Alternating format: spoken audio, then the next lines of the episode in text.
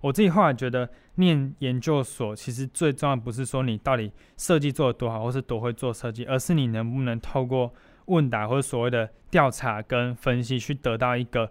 呃好的开始，所以你才能用你的设计去辅助它，可以变成一个更好的结果。那很多都是在前面的时候随便乱做一通，然后后面就是随便乱加设计，所以最后就导出了一个四不像的产出。我觉得这是蛮可惜的一件事情。欢迎收听十八层地狱，这是一个云科大智能地狱设计服务研究中心所制播的 Podcast。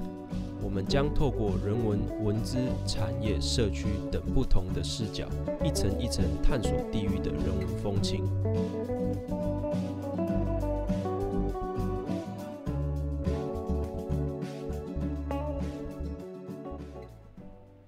欢迎来到十八层地狱，我是子豪。家庭主妇的妈妈，还有我们的呃家庭主妇的爸爸，好，相信都是妈妈进入菜市场买菜。在买菜这件事情呢，我相信就是已经离不开我们的生活了。那我们今天邀请到我们云科大的一位很特别的研究生，好，来帮我们介绍哈我们斗六东市场的一些缘由。那我们欢迎我们的研究生郭志伟。嗨，大家好，我是志伟，目前就读云科大创意生活设计所，然后是硕一要升硕二了。哦，硕一要升硕二，那那你在云科大的创设读研究所的时候是做什么样的议题？嗯，我们刚好是在这次的课题上，我们有遇到就是去走入云林的这个旧城区，然后我们这一组刚好是做。呃，斗六东市场这个部分，就是去帮市场去做一个，应该说一个呃新的变革，因为它现在已经被拆掉，所以我们就是针对这一项议题去做一些探讨跟设计，这样。那那你平常去市场逛逛街买菜吗？有有过那个经验吗？自己哦，不要跟我讲说啊，小时候妈妈带你去菜市场那个不算哦。哎、欸，其实有，因为。我自己是一个，因为我是金牛座，然后就很很很客家，对，对，对，然后金牛座什么关系？对，没有，然后因为我就是很要很省钱，所以我就会想说，哎、欸，有时候去，但我不是去东市场，我是离呃宿舍比较近，是在那个民生南路那边，对，然后就可能去买个菜啊，然后买个鸡肉啊什么，然后回家自己煮一煮，因为我也不太会烹饪，所以我就是水煮，有熟就吃这样子，所以我觉得我去市场的动机就只是觉得。啊、呃，他我比较好逛，然后买起来比较便宜，然后阿桑可能看我帅，或是会这样，哎、欸，弟弟啊，这个多送你，我就觉得很开心。我可能是刚刚说那个大姐，然后他说啊，不给不给你再赏你这场，我就觉得哎呦，弹掉、哦。所以市场对你来说，它是一个充满人情味的地方嘛？对，对对，就是有时候阿桑就觉得说啊，这个学生。很很可怜啊，然后说啊，已经快要饿到没饭吃了啊，多送你一块肉，或者是多送你一点菜，这样。对，就是在在我们一般的全联哦看不到的，对不对？对，这绝对没办法，因为全联他只会跟你说啊，全国会员吗？哦，没有，现在要出示会员卡。我这样说，哎，那你跟我讲这么多，哦、对啊，啊，我都我去市场，阿姨就送我了，我还在那边，还可以在市场讨价还价。没错，我觉得最有趣的就是市场。它是可以讨价还价的地方，可是，在全联是没办法的。嗯嗯嗯。那像你来到呃，像志伟啊，你是本人本身是斗六人吗？还是你是外地人？我是我是高雄人。对，你是高雄人。对。那你怎么会选在云科大念研究所？是对斗六这个地方情有独钟吗？我觉得，哎、欸，这要从大学讲起，因为我大学就是念云科，然后刚好就是有机会可以继续升学，然后就。念继续念研究所，那当初来斗六是想说，哎、欸，反正，呃，就想要离开高雄嘛，但是去北部又太贵，然后刚好云科的云林便宜这样，对，云林比较便宜，就是要回归到我的客家，而不是客家，我的节俭的精神，没错。然后就觉得，哎、欸，反正云林云科的设计学院不错，我就继续念。然后刚好念完，就有蛮多老师都蛮。呃，觉得说，哎、欸、呀，还不错，你要不要继续念？后来想说，哎、欸，我是在骗我，就后来后来就傻傻就进来念。是哪个老师骗你？就大家都在骗我。对，然后后来就觉得，哎呦，其实继续念研究所，我就学到的东西是不一样，然后接触到的东西也比较多，就我觉得是算是还蛮不错的这样。那对斗六这个地方的刻板印象有吗？就是云林啊，有，绝对有。就是在我你刚刚讲到一个点，就是便宜，对，便宜。然后在我因为我是念高高职，我是念雄工，所以我们都是工科工科男生。然后我们一开始学长就说，你要去云林哦，那边鸟不生蛋哎，什么从车站你要到学校要什么半小时一小时这，我想说。天呐，是有多远？然后我就想说，好，没关系。然后我就什么功课都不先做，然后一直到要面试的时候，我就来。我想说，哎、欸，哈喽，啊，这出来就是那个车站商圈啊，过去的云科大是在跟我开什么玩笑？就是一个云岭，就是好像在大家的定义里面都会是比较偏，可能就是农业居多，然后鸟不生蛋，然后发展很不好，然后没什么。文化的地方，就颠覆你的思考，对不对？对对对，就是我的实际来，就从我来面试那一次，我就有点吓到，哎啊，其实也还好啦，有 Seven Eleven 跟家乐福就活得下去了，啊，还有菜市场就活下去了。哦，对对对对，所以好，那我们回到我们的主轴上面，就是我们东市场这个调查，就是这个经过这个课程，老师带你们去东市场调查，那你可以对东市场这个的历史。进行一个简单的简述吗？哦，好，可以。就是东市场，它其实是在一开始的时候，它是在大概一九二八那边，就是日治时期的时候，它是就是当初斗六有其实有三大个市场，就是一个是在火车站旁边的那个西市场，然后在中间有一个叫做第一市场，跟这个东市场是叫第二市场，就是当初他们是三个。那随着就是时间的推移跟重心的演变，就到最后是呃东市场有点被变更，就是就是呃市政府把它划分成变成是商业区，所以它在东上面变成是一个正式可以盈利的，但是它却有因为一些法条的划分嘛，它就是把东市场划成一种呃就那种都市计划，把划分在商业区里面，所以它会在未来的时候，它可能就说哦，我们在二十年后、三十年后。就是要用的话，我们可以把它变成一块空地去符合这个商业空间，所以它现在就变成一个停车场。对，然后也是因为我们这次去做到这个议题，我们才知道说，哦，原来东市场还有这一段故事，然后也才知道说，其实大家都是呃，不管政府或是人民，其实都是会以某种层面上会以利益去出发，然后去很轻易的就去抹杀掉一个有历史性的文物这样子。对对嗯嗯。所以在呃，因为我们再稍微解释一下，现在的东市场，斗六东市场是已经被拆除的状况。那未来要做什么还没有确定嘛？这一件事情。对，但它目前规划是耳闻，对耳闻。对耳闻，耳闻是因为它目前东市场它是有两块区域，那一块是已经变成停车场了。那耳闻是有那个可能不知道店家或是政府可能会去收购其他。零碎的空间，然后把它变成是一个商，就真的是有商业大楼，就它就是矗立一个可能六七层矗立在东市场原本商圈那边的一栋大楼，会遮住妈祖庙的那一种，就是一个很大的亮点，对，就是一个比较会显得稍微突兀的建筑物在现在那一个区块，就是耳闻啊耳闻，就是可能在一个上海很繁华的市区里面。然后有一座很古老的凉亭那种概念，对对对，对或者我们把它倒过来，就是在过来，就是在一个比较大家觉得中度开发的云林，然后发盖出一栋超高的商业大楼之类的这样子。哦、所以在这个调查的状况中啊，传统市场的经营模式，就是呃，志伟，你觉得传统市场经营模式和全联啊，就是我们像我们年轻人，像我自己本身就蛮爱去全联的。那、当然，我也会去菜市场，但是是极为少数。跟全联比起来的话，嗯，大概去十次全联来算，去市场大概只有去一次，就十分之一。那你觉得这种传统市场的经营模式和全联或者是 Costco 有什么不同的地方？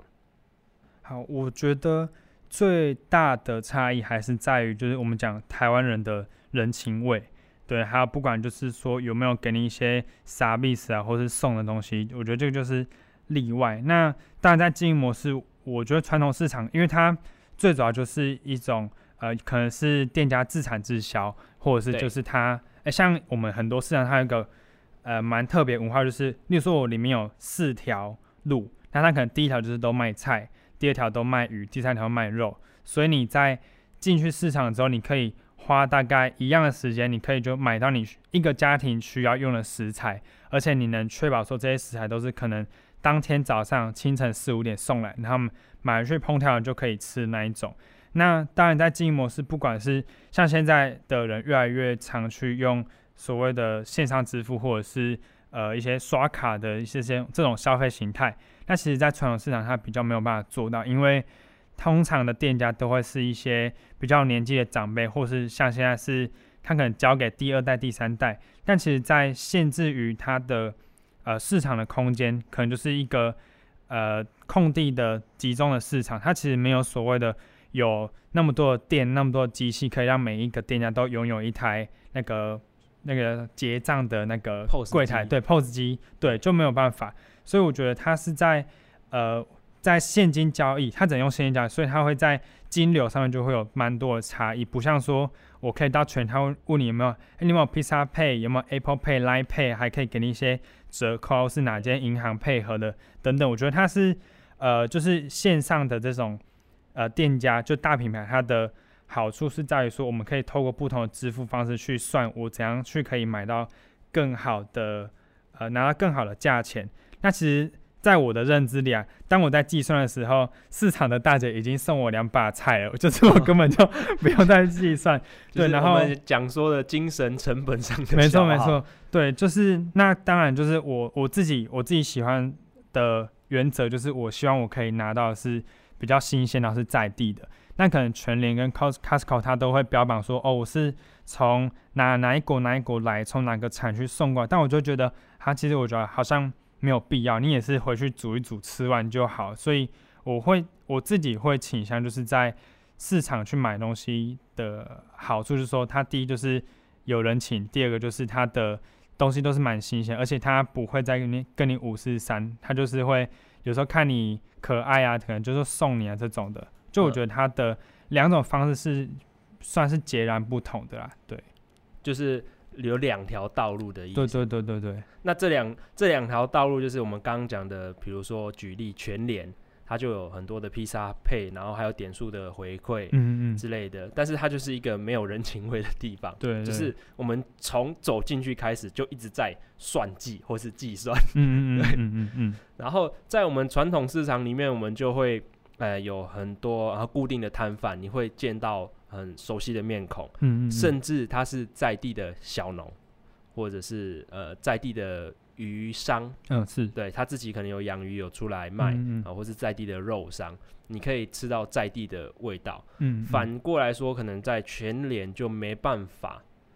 就是当当然，我有知道有一些小农他们会去全联上架。哦，对对对，对，对，但是我觉得那个的对一般的小农来说不是件容易的事情。嗯、对对对，那呃，通常都是国外的进口的啊之类的，而且全联会卖。不是当季的东西，嗯嗯，蛮有趣的。在可是，在菜市场一走进去，你就发现，哎、欸，开始就会有当季、当地的、当地还有当季的蔬食，还有我们一些呃肉品啊，或是鱼类、鱼货之类的，嗯嗯。所以最大的不同应该就是在这个地方。那刚刚有提到一个就是电子支付的问题，就我也想问说，电子支付就是是现在我们年轻人。所看重的一个部分嘛。如果我们今天在传统市场里面看到有一个阿尚说：“哎、我们现在改 Line Pay 了，我们刷一下就可以结账了。”那会不会增加年轻人进去市场的意愿度？这样就是想问你自己的意见。我觉得会，我觉得会，真的会。而且我反而还觉得，哇塞，你这个阿尚也太酷了吧！就是你这些阿公阿尚居然这么跟得上时代，而且是。就是，但一方面可能是他们为了生计啊，也要换点不一样的方式。但我会觉得说，你市场如果有加入这个线上支付啊，我会更想要去，甚至我是可以在家里点一点网站之后，我就可以再去拿之类的。呃、我也会觉得这样子蛮酷的，就是变成它有它的消费模式都已经有慢慢的改变，对，就变成一种比较符合现代消费形态的那种线上平台跟线上支付的概念。反而它是在这种劣势的环境当中，它是一个。很特殊、很新颖的方法，嗯嗯嗯、可能在全联它就是哦习以为常哈。对对对对，对。可是如果在菜市场这个里面，如果有人出啊，你现在可能用赖下单就可以，嗯、或者是说用赖支付，用 Apple Pay 支付，对这样就会形成一个蛮就是在蛮特殊的状况。对。那在整个东市场商圈呢、啊，我们知道像全联，它就是一个标榜，我就是一个品牌，所以我的实物上。或是我的品牌策略上都会有一定的规模。那在东市场商圈的时候，呃，在整个东市场商圈调查的时候，你是如何去构想他们的品牌策略？就因为像像我会觉得说，市场啊，它就是一个每每一个人都有自家的品牌嘛。可能你进去进去一个市场里面，我就看到老吴牛肉，或是老王猪肉，嗯嗯，我说阿满姨。呃，菜商之类的，嗯、就每一个人他都有自己的一个品牌。嗯，那怎么样去整合它，或者是你们怎么样去构想它的品牌策略？好，那一开始我们在接触到东市场这个呃题目的时候，其实我们去想我们自己喜欢的市场大概是长什么样子。所以我在一开始最之前，我是去找是呃家乐福跟台湾设计研究院，他们有做一个类似。合作吧，他们就是把家乐福做一个小品牌的小改造。对，那我就觉得那个概念好，就是它里面有几个概念会提到，是我们要做的是，例如说在地食材，或是我们减少资源浪费，跟我们爱惜食物等等的。那我就觉得这个概念很棒。但是东市场它现在是一个呃，就我们以前讲说市场是叫 get 齐，就是都集结在一起。那它现在就是拆除之后，摊家纷纷迁出啊，所以它就变成一个。散市，就大家都是分散在不同的点，所以我们在想说，呃，如果要把这些零散的点再次把它凝结起来，其实我们最主要要做，其实应该是同中求异，对，所以我们去拟定一个品牌，是我们希望透过呃设计的方法，可以把这个品牌再重新加值。那我们在这里面最重要一点，是我们去把它做网页的建构，所以我们会把这些店家的东西整合在里面。那我们也。希望啦，可以就是后面他们可以透过说，哎、店家愿不愿意邀请他们进来东市市场这一个新的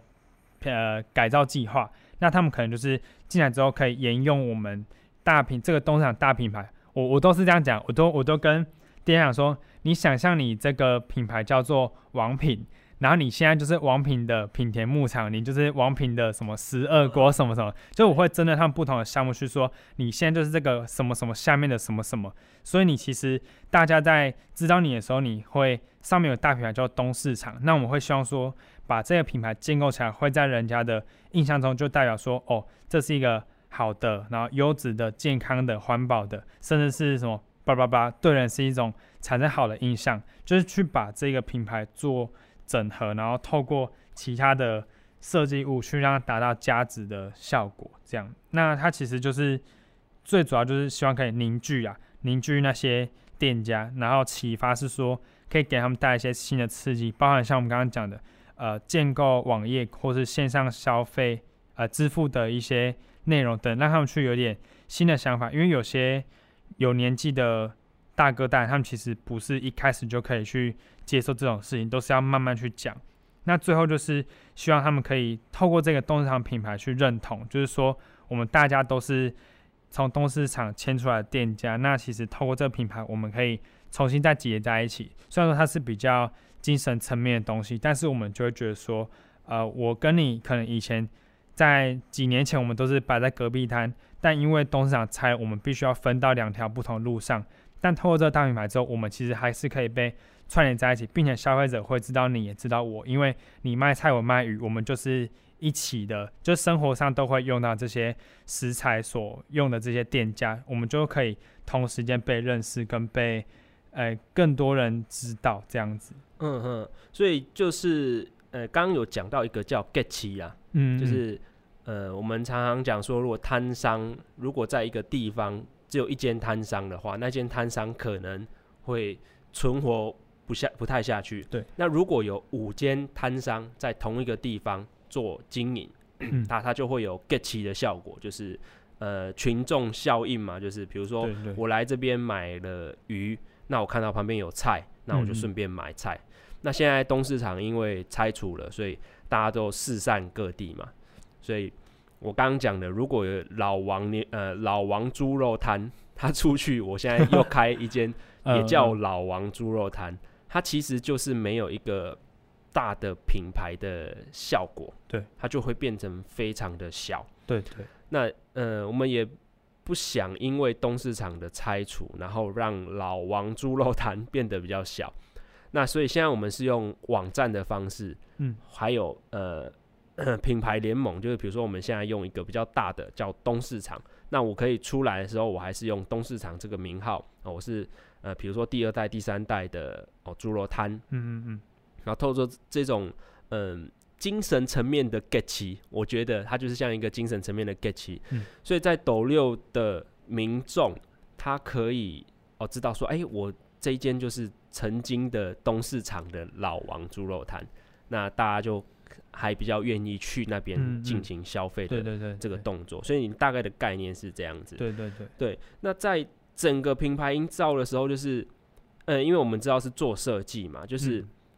每一个。店家他都会有希 他希望的设计，对，没错，没错，对，就是他他说，哎、欸，我我的设计想要这样，那别家的设计想要这样，那如何去，就是在呃，志伟在这个过程中，你怎么去说服他们用同，呃，我们讲的稍微呃稍微文青一点的设计也好，或者就是怎么去说服他们用相同的设计，这样，那会不会因为我做相同的设计就没有特色了？好。就这个问题，在我们在之前的时候有蛮大的一点，就是啊，因为我自己以前在创设学的时候，我们就是学整合，就是学视觉、学空间、学产品，所以在这次我们这次的计划里面，就是这些内容，就也是我负责去跟店家沟通，说他们未来如果真的他们搬移到新的店址的时候，他们可以用什么样的店面去做设计风格，那。也我们一开始在设定东市场这个品牌的时候，其实我们就是以嘎基得的那个颜色去取，就是取原本的对对对，咖基德我们要来嘎基得啊，哦对，嘎基德啊就是一个一种编织袋，塑胶的塑胶对塑胶袋，欸、它它那个以前是装米的，对不对？对对对，所以它才叫嘎基德啊，对，就是它可以装，就是它后来就是也变成一种类似我们复刻一下。以前的东西，这种朝朝代这种复刻单品，对，那我就是取这个嘎基德亚里面的红色，还有蓝色跟绿色，然后我刚好在这上面我去赋予它一些不一样的意义啊，就是我就跟店家说，你看这个红色就是我们。人跟人情感有爱啊，所以爱就是红色的。那你看这个绿色是什么？绿色表示表示你东西很健康、很新鲜，所以是绿色的。然后我用我最后蓝色我就说，哎、欸，啊蓝色里他们就说蓝色是啥？我又没有蓝色。我说蓝色就是代表我们现在这个东市场变加起来之后变得很方便啊，大家都会更喜欢东市场。然后因为我最后还加入一个黄色，因为想啊四个颜色比较好做设计，我就我就加入四第四个叫黄色，我就说，他说哎、啊、黄色是啥？我说。黄色就是太阳，就是东啊，旭日东升，我们以后会更厉害啊。然后我就这样跟他讲。那其实在，在呃讨论的时候，我都是秉持一个精神，就是说我会建议他们，就因为现在可能因为旧店里面都有很多杂七杂八的东西，可能说菜篮就是有红橙黄绿蓝靛紫，然后可能他们的有的站板啊，会用什么塑胶的啦、木头的啦，然后干净的木头啊、脏的木头，很多就是看起来就是非常凌乱。那我后来就是跟他们说，例如说他是有一间叫东市羊肉，那我们可能就会说，那你们能不能，你们能不能用一块你们以前最久流传到现在的一个砧板大砧板，然后把它变成是一个店内的，有点像是一个呃特色形象塑造，对对，就是一个只要说我们家的精神都融在这一块砧板里了，那其他我们就是一切就是干以干净好清洁为主，那可能颜色就比较偏向比较。洁净一点的，不要让人家看起来说有一种以前那种热炒店、羊肉店，或就是有水啊，然后血水这种脏脏的既定印象。对，那另外一个是在呃豆腐店，例如说豆腐店，他们最常用就是木头的站板。那我就在规划的时候，我就跟他说，那其实我们之后可以考虑把这些站板留下来，变成像是一种现成的扛棒。那你剩下你就是用单色的菜篮或是一些。你的塑胶篮去用到，就是不要让店家这么花，然后刚好他们是因为有用木头跟铁，所以我后来就用木件跟铁件去帮他做店面的规划。但因为他们后来两间的设计上，一间是有自己找设计师，然后另外一个是他确定要搬去另外地方，所以我那张设计图就是废了，因为那张是别的，那张地址是不一样的，所以我后来就、那张就没有继续。对，地址不同，所以后来就没有继续沿用。对，但是在整体的风格，就是我都跟他们建议说，我们如果未来是在这个大品牌之下的话，我们不会有太多呃复杂的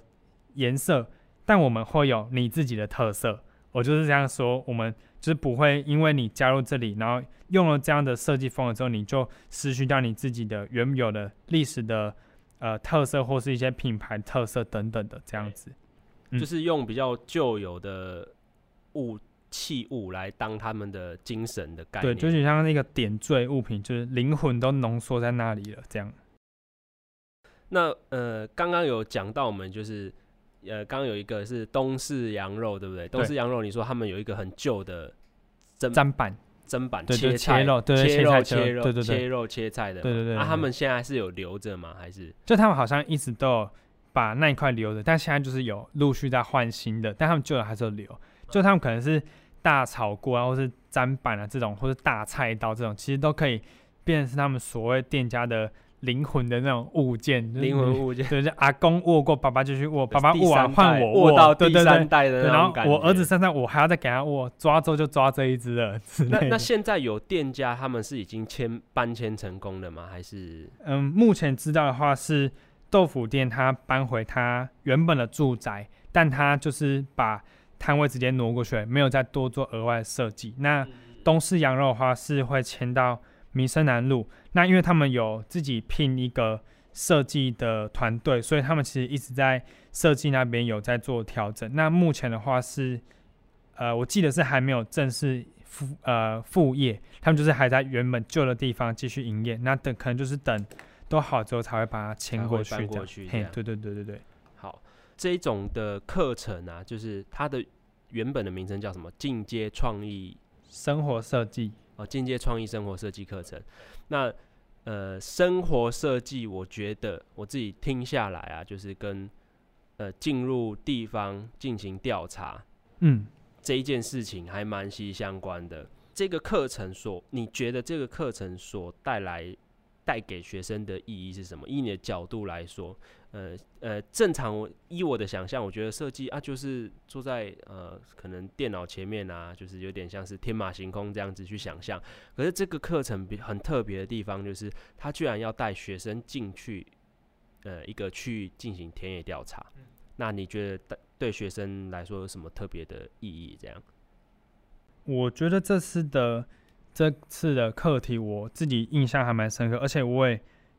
自认啊，自认是蛮投入，因为我自己觉得说，哦，我以前在大呃斗六大学念四年，那其实我根本就没有进入过东市场里面，我可能就周遭什么银鸭边啊、鱿鱼羹有吃过，妈祖庙去拜过，哪里有名哪里吃。对对对，但我没有真正进去过，因为我压根不知道那是一个呃有历史的建筑。那我觉得这是在课程上比较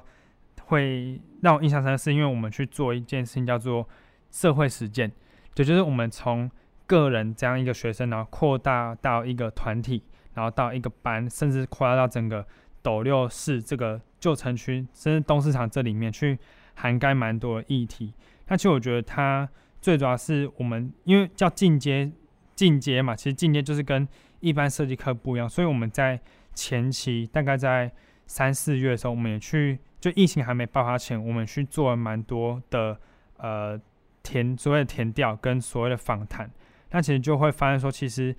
呃，就你自己在听的时候，都会觉得说，哎、欸，好像有点，因为我我是一个很 很容易就是很感性，很很感性，对，所以我就说听到他们讲，其实我眼泪都快掉下来，因为他们就是很突然就是被拆掉，然后生活就是受受到一些重大变革啊等等的，我就会觉得还在疫情之下，对，然后后来又疫情，我就觉得哦，天啊，这些不要那么鬼。就是会觉得有点可惜。那但最后我们在做，我们都是呃，因为我有点我的身份有点像是一个小组长统筹。刚才说我就是跟都跟主任说，其实我们能做也没有很多，那我们就把它做好。那设计就赶快多做一点，他们也许未来就可以省一笔钱，然后继续去进行他们的这个市场贩售的这个工作吧，就可以让他们得到比较好的改善。对，那当然还是希望说可以透过实践这件事情，就是从发想到实践，以前都可能都只有提。概念说哦，我预计要做，我想要做这样，但其实后来都不了了之。那到这次在东厂，其实我们才有说去做实践，去做一些店家觉得还不错，但可能还可以再改。那我觉得没关系，就后面调整空间还很大，就可以先有个好的开始。那他们后面在做的时候就会比较稍微可能比较顺畅一点，而且也可以因应这个时代的这个变迁去。做出比较好的应对方式。嗯，对，就刚刚听下来，就是说，整个我们之前在做呃设计的时候，就是其实没有把社会设实践这件事情把它考虑进去。嗯，所以我们做出来的设计往往是可能派不上用场。对对对，对。那这一次这一次我们进到场域进行调查，调查完之后，我们做了设计，虽然店家不一定会采用。嗯，但是我觉得它已经跟现实上所需的设计已经又更进一大步了。对，呃，他们可能只只只需要再跨出一步，或许这个设计就实践在他们的场域之上。嗯嗯、是，对，所以呃，这个课程带来的整个意义对呃志伟来说，他就整个就是社会实践的社会实，从一个没有社会实践的呃学生到。到有社会实践的学生，嗯，对对对，就跟我们现在政府很推崇我们企业要做社会责任的概念是一样的，嗯嗯，对对对对，有点类似。对，就是透过这种比较调查的设计，或是比较接地气的设计，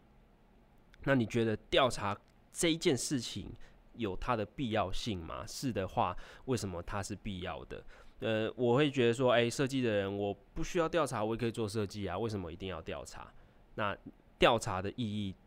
对阿伟来说是什么？这样子，我觉得调查非常非常非常重要，很重要，会讲三次。因为不管是在大学的课程，我们去做单纯的一项视觉设计，或是做产品，甚至是一个空间，我们做视觉总要先知道人家的品牌定位在哪里，或是它的市场的客群受众是什么。所以我可能会因为我今天要做一个女性的用品，所以我可能。颜色会倾向是，比如说红色、粉色、紫色等等这种，那可能是产品我会需要考虑到它的功能性啊，或者市场接受度，或是它的制作成本等等的。那甚至到空间，我们要谁要去使用？老人的话，需不需要加扶手？需不是需要加止滑的？那如果是儿童，需不是需要加装防撞垫等等？就是这种很基本的调查，我觉得是非常重要的。那我们在这次有遇到是。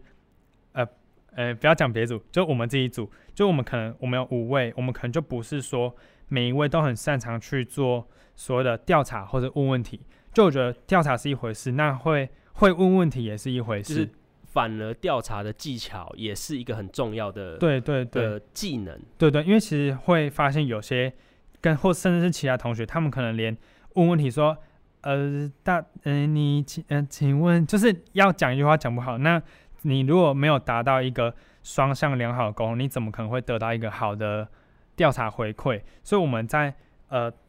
蛮多次去做调查跟访问的时候，都是由我们几几位就是比较愿意去开口的人去问说，你觉得这个市场对你的影响是什么？什么什么这样子？对，所以我觉得呃调查这一件事情，它其实还是要回归到你会不会讲话，那你会不会？问问题，那甚至是你怎么样去跟人家聊到有很好互动？对，对对对，我觉得这个是很重要的。这个它跟设计的技能，对，这跟设计无关，对，就是设计技能无关，嗯、但是它却是一个最接地气的一项技能。对对对，对就我觉得我自己后来觉得，念研究所其实最重要不是说你到底设计做的多好，或是多会做设计，而是你能不能透过。问答或者所谓的调查跟分析，去得到一个呃好的开始，所以你才能用你的设计去辅助，它可以变成一个更好的结果。那很多都是在前面的时候随便乱做一通，然后后面就是随便乱加设计，所以最后就导出了一个四不像的产出，我觉得这是蛮可惜的一件事情。就我们讲的 garbage in，garbage。Yes, yes, yes，没错，没错。好，对，好，我们稍微休息一下，等等再继续。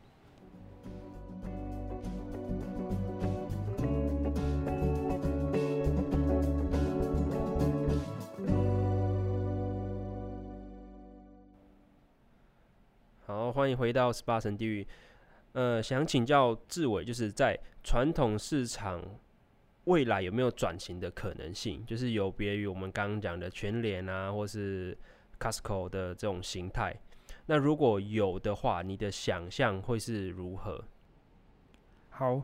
那我们在做这一次计划的时候，就是我们有想到一个点是，传统市场跟其他的，例如说现在有了大品牌这种超市是不太一样，是。有一点就是先人的智慧，那其实讲白就是一个妈妈经的概念。因为像我们去菜市场买菜，可能我今天他可能看我拿着一个花椰菜，满脸疑惑，他就跟你说：“哦，你这个回去汆烫之后加什么什么什么就很好吃了。”我就觉得哇塞，天哪！我只是看了一下我的菜，你就给我一道堪称食神的这种指导棋，我就觉得哎，这个真的是太酷了。所以我们后来就是想说，其实传统市场。包括在我自己小时候，经验都是我的家人，就不管是阿公阿妈，或是我妈妈，可能有时候会带我去。所以，我们发现，其实传统市场有可能是因为大人喜欢去，所以他会带小孩一起去。那其实间接它就会形成一种类似亲子教育的概念。那其实他透过店家的介绍，可能是比如说讲这个食谱也好，或者说啊，这根刀啊，我们家自己种的啦，所以这个是无农药、有机的。那其实反而大家可以从跟店家互动之中去透知道说，哎，这个东西的来源是什么？那品质如何？那可能甚至是我回家之后可以怎么烹调？就是像有点像我们以前在讲，就是食农教育，我们从土地到餐桌上这一整个一连串东西，我们都可以在传统市场直接的被实践。那反而是在生鲜市场，它可能会标记说，我们这是小农气作啊，生产履历。但其实有更多的人，他其实不会花时间去，比如扫 QR code 去看说，哦，这个是从台东的哪一个村出来的什么马铃薯，其实不太会去看。但我们知道它品质也是有一定的保证，只是说在传统市场里面，我们会发现到说，在亲子跟就是食农食物食材教育这一块，它其实有蛮多的机会点是我们可以去探讨的。那如果说是呃要相较它的执行困难的话，我觉得。传统市场可能会稍微困难一点，因为第一，每一个摊贩他可能就是有点年纪，他不太像是，比如说全年的员工会知道说，哦，酱油在第八排右手边下面哦，他没有办法跟你很准确说哪个东西在哪里，甚至是因为它季节性关系，他不会跟你说我在夏天的时候要吃芥菜，因为芥菜是冬天才有的菜，就是它可能不能这么及时性的去提供，但是它可以就它现有的东西去给你。更多他所知道的，就我觉得在人跟人的交流还有知识的交流上面，这是蛮重要的一块，也是蛮呃传统市场跟生鲜市场它最大的差异，就是回归头讲还是人跟人的之间那种情感的。对，我觉得是这样子。嗯，所以这样听下来，我觉得传统市场目前呐，啊，要被取代的。的机会点也不是那么高哦。嗯，是，对，是因为我像我去 Costco，总不可能问店员说，哎、欸，请问这把芥菜要怎么煮之类的。对，他会跟你说，我时薪一百五，不包含这一项服务。现在一百六，哦，一百六，对，对，之类的。可是你去了传统市场，那个市场的呃妈妈，她就会跟你讲说，哎呀，这个要怎么做？嗯，嗯嗯，就是有别于我们刚刚讲的全脸，就是呃少了很多的人的味道。那相对来说，我们如果呃在传统市场里面，我们要怎么样去改善？那或许就是要慢慢的去推动我们所谓的电子化或者生产履历。是是。但是这个就是呃在推行上会比较困难一点点。对对对，不不是我们现在科技达不到，是因为我们在传统市场，我们还是会少掉非常多的人力，还有经费，还有设备。对，那当刚刚我反过来讲说，反而在我们这种全联，万一有一天我走进全联，然后买了一把菜，那他把食谱附上去，那我会觉得哇，充满人情味。对，可是对全联来说，他也很难相对的去做到。对对对对，就是我们两个有点互补的角色。嗯，那是 会不会有人问说，那我把全年的菜买全年的菜，然后跑去菜市场 问他怎么做？对，不行不行，就是要在摊贩传统市场买菜，然后问那个妈妈怎么煮。对对对对，好，那。在传统市场电子化的程度相对来说还是比较低的吼，就是我总不可能说啊，我去走进传统市场，我要扫个 QR code。嗯嗯嗯。那品牌行硕、品质控管和行销都相对不易。那我想问志伟说，就是如果是你，你会怎么样去帮店家进行行销？好，那我们在这个部分的话，因为我们一直在考虑，我们自己有。察觉到，就是说，其实传统市场它秉持的“传统”这两个字，其实就是已经对他们说是一个很大的局限。所以我们在很大的刻板印象，没错，就是就是好像进去就是没水没电啊，可能走路还会有猪跑出来这种刻板印象。所以我们在做的时候，我们是把我们是先建构一个网站，那包含里面有店家的一些他的资讯，或者说他现在从，例如说以前我们在市场里面，我们都是用号码去编号，例如说一号是卖。一号到二十号都是卖菜，那看就是里面的，可能里面的十六号等等，那我们就把它独立拉出一页，说现在十六号已经搬到哪里喽？那他可能提供的服务有什么什么什么？因为我我我没有问到是，其实它市场传统市场不一样的地方是，它比 Uber 也还厉害，它超前部署。他早在二三十年前，他就已经是，例如说，我今天跟你预定好之后，你就帮我送到家门口，我们直接无接触送餐，就直接送菜到家门口。你说传统市场，他们已经超前部署。没错，就是那些店家，他可以做到这样子。啊、对，我我有听说有一些店家，比如说，呃，他会讲说，我固定，呃，我有听过一个是，呃，卖龟屌，就是龟啊，呵呵呵就是那种面的，他们就是可能说啊，我一些面摊需要买。那你就固定星期几帮我送到店店家，对对对对，放着就好。然后我们月结或周结这样。嘿，对对对对对，是是这种超前部署。对，类类似这一种，对，甚至甚至我们在，因为刚好在疫情期间，我们有去参考蛮多不一样的市场。那其实有一些像比较北部一点，他们就在蛮多年前就有建置一个网站，那它里面是有订购跟付费的功能。那它其实也不是说很复杂的系统，就只是说。它可以提供店家多一个平台去卖它的东西。那刚好在疫情期间，我们有看到就是斗六这边，不知道是农会还是市政府，也有在推什么蔬菜篮啊、蔬菜盒，一盒五百什么的。但它的系统就是没有到那么好，就是操作起来有点不符合人的那个作业流程。所以我们就是在那时候就想说，哎，其实我们透过电子化甚至网页式的这种服务，它其实可以帮助。呃，店家他们不管是因为现在以前市场拆掉之后嘛，人家不知道他在哪，那我们第一就是我们要先让人家知道他在哪，那再来就是他里的他有的故事是什么，或者他店家的特色是什么，那第三就是他提供的服务有哪一些，那服务的范围到哪，像不是有些 Uber 是可以帮你送到楼上七楼、八楼、十三楼坐电梯那种，那我们就会去问店家说，那你们自己原本在做服务有到哪？那可能我们就会发现说，哎，其实他在。很多年前，爸爸那一代就有在像刚子豪讲到的，固定礼拜几去送货，那月结，那或是周结等等的，就请他们在蛮早之前就有这样子的服务。那最后的话，就是我们就是问他说，那如果呃有意愿的话，你之后不会想要就是提供线上去做点购？那可能就是点完他来这边跟你拿，或者是拿这边拿到货到付款嘛，就是你就是提供多一个平台，你就不用人家。收摊之后买不到东西，你可以订明天的这样子，就是我们针对这些店家去进行一个电子平台建构的一个建议啦。那行销部分就是我们在呃有串联到其他，就是像旅游景点，例如说我们就是因为它现在呃各个店家都分散到斗六的不同的路上，那我们就有去拟一些，例如说简单的小路线，例如说你今天是想要吃清淡的，那你可能在早上就是去一个清粥小菜。那可能中午是去吃一个清炖羊肉，那最后是去吃一个下午茶的银鸭冰，这就是一个原本店家有。那如果你想要吃重口味，你可能就是一开始就去吃什么什么鱿鱼羹啊，或者什么加什么加料加辣，什么羊肉炉等等，就是我们有去拟定一些这种比较不一样的，想说可以去刺激一下，不管是在地人，或是像我们这种对东厂一知半解或者完全不知道的学生，甚至是从外面来的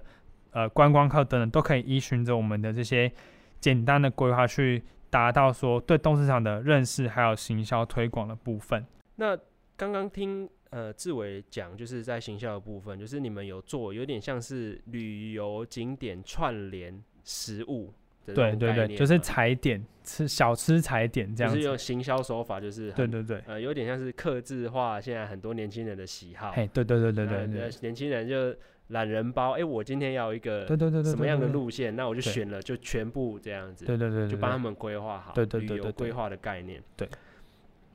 呃，有些历史的故事的传统市场啊，就是我们刚讲的有被拆除啊，或者是没落。那我们在呃市场就是。市场调查的状况下，就是你们进去市场调查的时候，有没有觉得说他们呃有什么样的改善方案，或者是说他们应该被保留的原因是什么？好，就是呃我自己认为是，如果说这个市场或者说它这个整个建筑物体，它是在呃年限还堪用，并且是没有对人或者对环境没有危害的前提下。我觉得其实有故事，或者有历史，甚至说有一定时间的市场，它其实都是不建议被拆除的。其实我觉得这个点要回归到去反推说，就是在呃政府或是相关单位在统合上面，它是不是可以提供一个更好的环境去让这个市场被保留下来？因为可能呃就以东市场来讲，它这个六七十年的历五六十年历史，它其实有。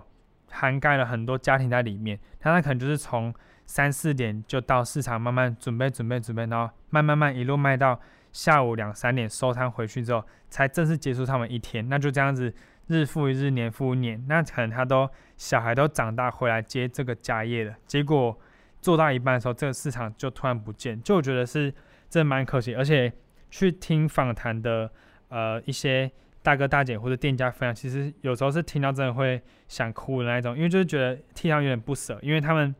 每天太阳还没出来就去工作嘛，那到太阳日落之后才回家。但是你就去想，他那一天他看到太阳之后，他隔天就再也看不到那一件东西，就是那东市场就不见，你就想到就会觉得哎呦，有点鼻子酸酸的感觉。那其实，在台湾有蛮多点，它就是有呃传统市场去做改建的案例，像是。像之前我们在参考第一个就是市东市场，台北市东市场，它是用很多设计师的风格跟能量去整合成一个新的，就是例如说我本来卖菜，但我变得是很日式风格，或者我卖花变得是很精品店的那种感觉，就是把一些不一样的设计能量加入到传统市场里面。但是这个在东市场比较没办法做，因为它第一它东呃实体的市场不见，然后再来就是。它呃，各个店家它，我们觉得它没有必要硬要用一个设计的手法去改变它原本的风格。那再像是在高雄的盐埕区，也有一个传统市场，它是透过有很多巡回讲座，或像我们刚刚讲有在做市场教育的部分，他就把它开发成一个有点像知识的据点，那人家就可以在那边去做更多的发挥，他就可以去有一种另外一种力量去让这个传统市场被保留下来。那还有一个就是在万华那边有一个市场，它是有蛮多的店家，就文创店家或是一些贩售店家进驻在里面。那它其实就是透过，就我们讲，就是从设计你让人家觉得哦，这个东西好看有质感，那看起来不要太脏乱。那你其实只要有良好的去维持它运作，其实我觉得没有一个市场是需要被拆除的，就只要在它不危害到这个环境跟。大家的情况下，就是我觉得它是不需要被拆除的。那包含在我们呃有在之前规划的时候，也有在想说，哎，东市场它会不会有可能再被盖回来，或者是我们是去找另外一个，例如说像云中街这样子的知识聚落，我们让东市场里面的店家去进驻在里面，去把那边变成一个我们东市场新东市场的一个核心据点。那可能在里面我们去办。跟市场相关的讲座，或是一些食农教育啊等等，我们就可以真的再再次被落实，然后把东市场的精神慢慢给找回来。刚刚听完阿伟所有的好讲解哈，呃，也听得非常清楚。那在呃子豪这个立场啊，就是我自己本身的立场来说，我认为传统市场只是需要被改善，不是需要被拆除。那原因是在这边，整个访谈过程下来，我也非常有感触，就是整个。呃，因因为自己慢慢长大了嘛，我们进进入这种全联 Costco 的时候，其实第一个人情味不见了，然后第二个刚刚呃志伟有讲到食材的教育，我觉得这个对我们现代人来说是非常非常缺乏的，呃，尤其我们这种三餐在外的人哦，或者是你是在一个台北大都市的人，可能没有什么时间去烹饪，你只好一直吃外面。我们三讲说三餐老外，对。那当有一天，好，我想起来，我想要自己亲自下厨的时候，发现，哎、欸，居然没有人教我们怎么样煮。那有人说，哎、欸，我们找影片会有很多的烹饪的技巧啊，可是，呃，不一样的点在这边，很多私房菜是从对对对菜市场跑出来的妈妈菜。对，所以我觉得政府拆掉的，它不是单单是东市场而已，它拆掉的是一种。我们的呃教育模式，嗯嗯，那从小呃，比如说有些人他就很厉害，从小很喜很喜欢跟着妈妈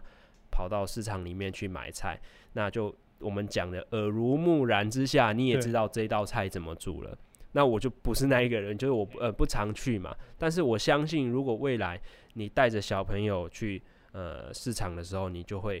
哦、呃、听到这些啊、呃、阿姨呀、啊，或是大哥大姐啊，告诉你说这些菜怎么煮。哦，就慢慢的，我们讲的家乡菜，嗯，就会从这里传出来，嗯嗯嗯，或是在地的，呃呃菜肴也会从这里传出来。那另外一个角度来说，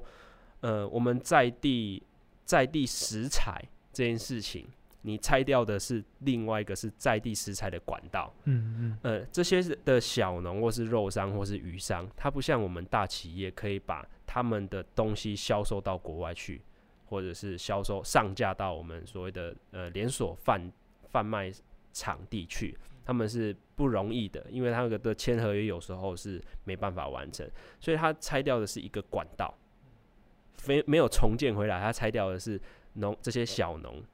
的管道，就是我我我去贩售的一条通路，所以对我来说，他也是没有非常的妥当，因为他们可能都是靠这些为生的嘛。对，如果你渐渐拆掉，渐渐拆掉，那云林的农呃，云林我们讲都是农业大县，农业大县，那他们这些小农到底要怎么样输出他们的商品？这也是我们未来要探讨的议题。好，那今天非常感谢志伟来帮我们分享这个东市场的议题。